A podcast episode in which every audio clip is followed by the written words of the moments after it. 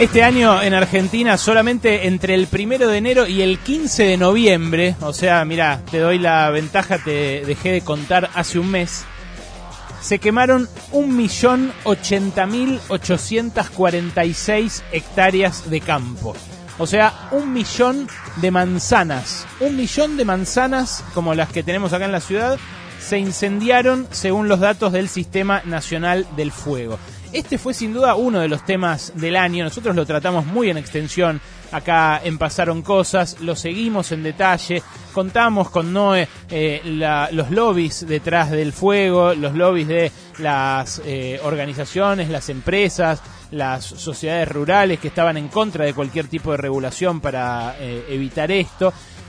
pero hay algo de lo cual nadie dio cuenta y sí dio cuenta Natalia Gelos en la, en la edición que acaba de salir de la revista Crisis, que es de los animales que murieron en ese millón de hectáreas. Mira, el 2020 fue, dice Natalia en esta nota, un golpe de guadaña a la biodiversidad. La palabra ecocidio se puso de moda en las conversaciones eh, y me parece que no tuvo el eco necesario esta muerte, la muerte de los animales que en algunos casos eh, fallecían directamente en las llamas y si no, trataban de escapar, pero los esperaban fuera de sus hábitats los cazadores para aprovechar la boleada, eh, los, eh, los propios postes electrificados, las vallas, los alambrados, los lugares donde terminaban muriendo fuera de sus ecosistemas. La foto que ilustra la nota de Nati Gelos es una foto realmente conmovedora, que es de un mono carayá, un mono de los que habitan el litoral argentino, que es de una belleza inenarrable y que está eh, prácticamente muerto en los brazos de eh, una guardaparques. Yo sé que hay varios guardaparques que escuchan pasaron cosas y pienso en ellos también eh, cuando pronuncio estas palabras, cuando les recomiendo leer esta nota de Natalia que se titula Instrucciones para producir un desierto. No son solo los monos carayá, que habitan en reservas porque, por supuesto, están amenazados con la extinción. También murieron culebras, víboras, yacarés, eh, murieron eh, una multitud de insectos, murieron corzuelas, pecaríes, yurumíes, eh, murieron yaguaretés, murieron tortugas. muchas fotos hay que dan testimonio de esto, pero lo que no hay son cifras, porque es incalculable el daño que se hizo a todos estos ecosistemas. Lo interesante es que por más que se restauren, que en algunos casos los árboles pueden llegar a crecer en 5 o 10 años, los animales no vuelven inmediatamente y ese daño termina siendo absolutamente permanente. Lo que no conocemos es más difícil de cuidar, ¿no? No, no, no, no es eh, más eh, fácil de pensar en lo que uno ve que en lo que no ve. Bueno, la postal muestra los árboles convertidos en fósforos prendidos eh, ya a fuego, pero no muestra los esqueletos de los animales, porque los animales mueren en silencio, lejos de las cámaras. Y la verdad es que entre 2000 y 2015, Argentina es uno de los países con mayor pérdida neta de bosques del mundo, uno de los 10 países que más perdió en términos netos su bosque nativo en esos 15 años, entre 2000 y 2015. Estos son datos del el informe La deforestación de nuestros bosques nativos que hizo la Asociación para la Promoción de la Cultura y el Desarrollo. Argentina es también uno de los países eh, con mayor biodiversidad del mundo, pero esto es lo que está poniéndose en riesgo ahora. Mirá, al tapir, por ejemplo, eh, lo llaman el arquitecto de la selva, porque lo que hace es llevar semillas de acá para allá. Esto lo hacen muchos animales, incluso eh, digiriendo un fruto y luego haciendo caca esas semillas en otros lugares del propio ecosistema, ayudando a su reproducción. Eh, pero el tapir es uno de los animales que más falleció, según los testimonios de los eh, guardianes de la biodiversidad.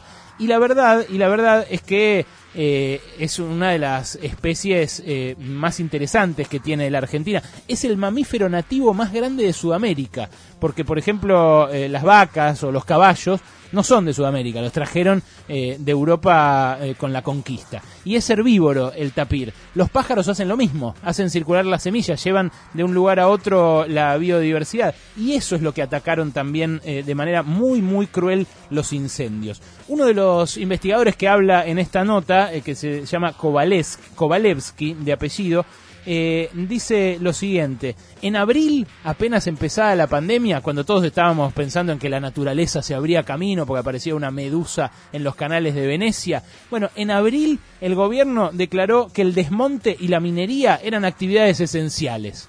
Y ahí volvió todo a ponerse en marcha. Él dice, eh, su testimonio lo dice, no le quiero hacer el juego a la derecha porque cuando ellos estuvieron hicieron peor, pero obviamente el Estado en esto está ausente. Y el dato de eh, la depredación de los bosques entre 2000 y 2015 da testimonio de eso también, porque esa es la famosa década ganada del kirchnerismo. Es cierto, es cierto que después, este año, después de ese millón de manzanas que se quemaron, vino la ley de manejo del fuego que impulsó el propio Máximo Kirchner en la Cámara de Diputados y contra la cual hubo un montón de lobby de las entidades del campo eh, secundadas en el Senado sobre todo por Juntos por el Cambio, que votó en bloque en contra de la ley de manejo del fuego junto con ese lobby. Eh, pero la verdad que, como dijo justamente Cristina el otro día, no es solamente por lo que hacen ahora, por lo que se lo juzga, también es por lo que hicieron en esos 12 años. Y en esos 12 años, de esto dio testimonio vivo Pino Solanas, no se cuidaron eh, como debió hacerse los glaciares, los bosques,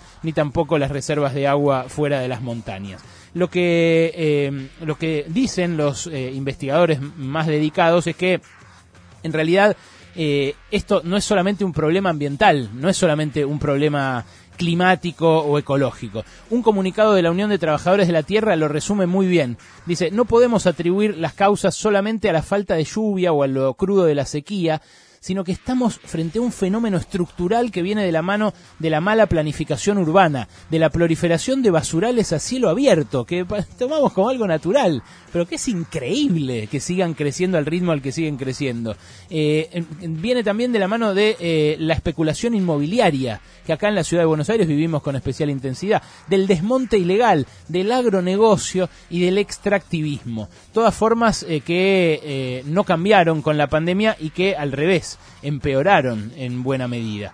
¿Qué más dice eh, Kovalevsky? Dice, estamos eh, como perdidos. Hay un lobby que es el del agronegocio y uno entiende que es difícil y que hay que apelar a un cambio colectivo a nivel social, pero el cambio es más profundo que en la producción. Si realmente querés hacer un cambio en la biodiversidad, no puede haber un sistema donde no haya justicia social. Y pone el ejemplo de África. ¿Qué es conservación del ambiente? Poner un parque eh, o un parque nacional o un área protegida en medio de un montón de gente que está cazando para comer. Porque otra cosa que pasa en las crisis es que la gente caza más, no solamente porque el animal se escapa de un lugar que se incendió, también porque está cagada de hambre. Y a esa gente, ¿qué le vas a decir? Como en África, que ponen un parque natural, vienen los blancos a pasear, sacan fotitos y los negros alrededor no pueden entrar a cazar porque les pegan un tiro. ¿Esa es la solución a los problemas ambientales? A mí me parece que no. Pero de los problemas sociales y de la desigualdad hablamos casi todos los días en este espacio. Hoy además yo quería hablar de estos muertos de 2020. Muertos que no contamos, pero que ahí están también.